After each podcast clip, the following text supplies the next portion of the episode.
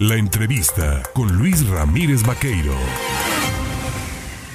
8 de la mañana con 24 minutos. Mire, un tema que está recurrente, que lo va usted a escuchar de aquí hasta la conclusión del año, tiene que ver con el presupuesto de egresos de la federación.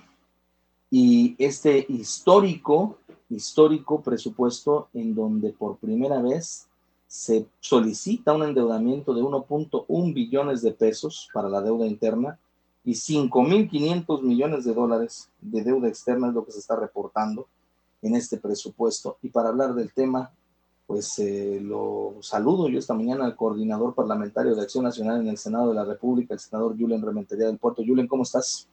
Hola Luis, muy buenos días. Me da mucho gusto saludarte a ti y a todo el auditorio, por supuesto.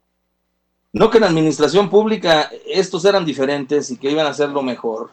Pues, ¿qué pasó? Mira, la verdad, Luis, es que lo que estamos viendo es que, pues, eso era sí parte del discurso, parte de la campaña para ganarse el voto de la gente, pero hoy vemos pues, que eso no está así, porque tenemos, como bien lo has referido, un presupuesto que significa por ser histórico y no por cosas buenas, sino porque pues tiene una solicitud implícita en él de un crédito por uno punto, es uno punto casi dos billones de casi, entonces estamos hablando de un millón de millones con doscientos mil millones. Es una cifra enorme de dinero que jamás, jamás en la historia ningún presidente se había atrevido a pedir prestado. Pero además, no solo eso, Luis, si revisamos todos estos años anteriores, en este gobierno se suma una cantidad que ronda por los tres billones setecientos mil millones de pesos prestados que se han pedido. Esto significa algo como más o menos la mitad del presupuesto de todo un año de todo el país. Entonces estamos hablando que, bueno, este gobierno que decía que no se iba a endeudar, pues claro que se ha endeudado. Pero lo grave es que se ha endeudado para gastar, para no para invertir, no para generar infraestructura, no para generar condiciones de crecimiento donde haya más empleo, donde se puedan seguir generando más impuestos, para que siga pudiendo haber más en, programas sociales.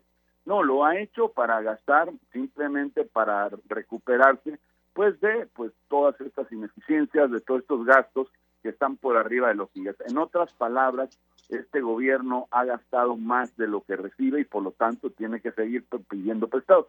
Como cualquier familia, como tú, como yo, Luis, si gastamos más de lo que ganamos, pues de alguna forma tenemos que recuperarlo, pidiendo, pidiendo prestado o robando, pues, que, pues de qué otra manera vas a poder conseguir el dinero, ¿no? Entonces aquí este gobierno, pues lo que ha es pedir prestado, en todo caso, pues ha hecho un gasto irresponsable del recurso. Ellos hablan pues, tiene que ver con los programas sociales. Es mentira, porque en programas sociales se calcula que puede para el año 2023 alrededor de 600 mil millones de pesos y están pidiendo un billón 200 mil más. Entonces estamos hablando del doble es una cosa inédita, una cosa que no ha sucedido en este país y que hay que decirlo, porque efectivamente no son iguales, son mucho peores.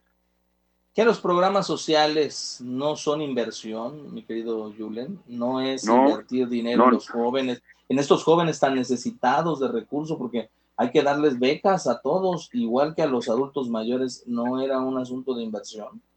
No es un programa social, es una ayuda, es un gasto que al final ayuda a la población y eso no estamos en contra de ello. Pero no es inversión, no se considera inversión, se considera, bueno, un programa en el cual el gobierno está invirtiendo para que a la gente pueda paliar de alguna forma un poco mejor la situación. Pero no, en ningún caso es inversión. Inversión significa todo aquello que genera infraestructura, que, puentes, que carreteras, eh, que, que pues presas, incluso hasta refinería se podría conseguir, considerar inversión. Todo eso que puede ser infraestructura de futuro, incluso cosas que no necesariamente pues son infraestructura como puentes, caminos y cosas de esas, porque todo aquello que puede generar una un activo, la creación de un activo que queda para la nación, pues por supuesto puede ser inversión. Pero pero en programas sociales, pues qué bueno que se ven. Pero el problema el problema no son los programas sociales, el problema es todo lo que está, además de los programas sociales, en donde se ha gastado un recurso de manera, en forma irresponsable, en donde simplemente, bueno, pues están acabando con todo, porque además hay que decir, no solamente han pedido este dinero, los 3, millones, 3 billones 700 mil millones a largo de este gobierno, sino que además han acabado con los fideicomisos, han acabado con los fondos de estabilización que se tenía del petróleo, que se tenía, por supuesto, los excedentes petroleros, y entonces hoy estamos ante una condición en donde ya no hay ahorros, ya no tiene ningún tipo de ahorro, ningún tipo de fondo de reserva este gobierno, y entonces pues lo que tiene que hacer es dedicarse a seguir pidiendo prestado. Y eso es gravísimo porque en las condiciones en las que está el gobierno, porque además consideran para el año que entra un crecimiento de la economía de 3%. Nadie cree, ningún analista serio, ninguna casa analista a nivel nacional e internacional cree que eso sea posible de alcanzar por las condiciones. Entonces, ¿qué va a resultar? Ni siquiera se estima que los recursos que se están previendo tener o recibir para el año que entra pues vayan a, ser alcanzables por el gobierno. O sea, estos 8 billones de pesos en números redondos que pretenden tener para el año que entra, pues no se van a cumplir, no van a poderlo recibir porque no hay forma de alcanzarlos, porque no hay crecimiento, la economía no está creciendo y entonces ante estas circunstancias, pues seguramente vamos a tener una gran cantidad de recortes en distintos eh, programas de diferentes secretarías. Por último, preguntarte, ¿se tiene un estimado o se ha cuantificado cuánto debe cada mexicano, cuánta familia, cuánto debe cada familia mexicana de todo este monto de recursos que se está solicitando al exterior o al, interior? No, la verdad es que esa, esa operación no la hemos hecho, es, es muy fácil. En, todo caso, pues con una calculadora dividir pues eh, la cifra total de endeudamiento entre el número de habitantes, ese sería. Pero mira, lo importante aquí es referir que la deuda sigue en crecimiento, que por supuesto el crecimiento de la economía no se va a lograr como se, pretende en el presupuesto, que el gasto sí ha crecido y en todo todo caso cuando tú creces el gasto, cuando no creces el dinero que recibes, pues generas un desequilibrio como en una casa, como en un hogar, tienes más gastos que ingresos y pues de alguna forma tratas de compensar cómo te completas en el mes. Bueno, pues aquí cómo te completas en el año, pues pidiendo prestado y han pedido, pidiendo prestado y pidiendo prestado. Se acabaron las reservas, rompieron el cochinito que se tenía de ahorros, que eran los fondos de estabilización que tenía el país, que por cierto uno de ellos tenía 700 mil millones de pesos, no era una cantidad menor, se lo acabaron, ya no existe, ya se agotó. Entonces habla de un manejo absolutamente irresponsable.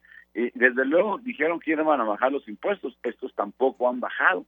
Entonces, bueno, ¿qué está pasando? Pues simplemente es un gobierno de ocurrencia, es un gobierno, un régimen que desprecia a las instituciones, que desprecia a los sistemas del gobierno como fue el Seguro Popular, instalaron el INSABI, acabaron con el seguro, acabaron con el INSABI, ahora van con el IMSS, el IMSS bienestar, ojalá no acaben con el IMSS, sería una tragedia, y, y así vamos viendo cómo, según el paso de los meses y de los años, pues no se cumplen las metas, que no solamente es grave que no se cumplan, sino que además generan condiciones peores de las que encontraban al país. Hay más pobres que en el 2018 que llegaron. Entonces, por ningún lado hay un dato que les pueda ayudar y esto pues mm, eh, un panorama pues no halagüeño para, para el futuro en este país, lamentablemente porque pues nadie se regocija de la desgracia del gobierno, ni mucho menos. Pues Julián Rementería del Puerto, como siempre, gracias por platicar con el auditorio de En Contacto. Te mando un fuerte abrazo. Al contrario, muchas gracias a ti, Luis, y un saludo a todo el auditorio. Muy buenos días a todos. Gracias. Ahí tiene usted la opinión del coordinador parlamentario en el Senado de Acción Nacional.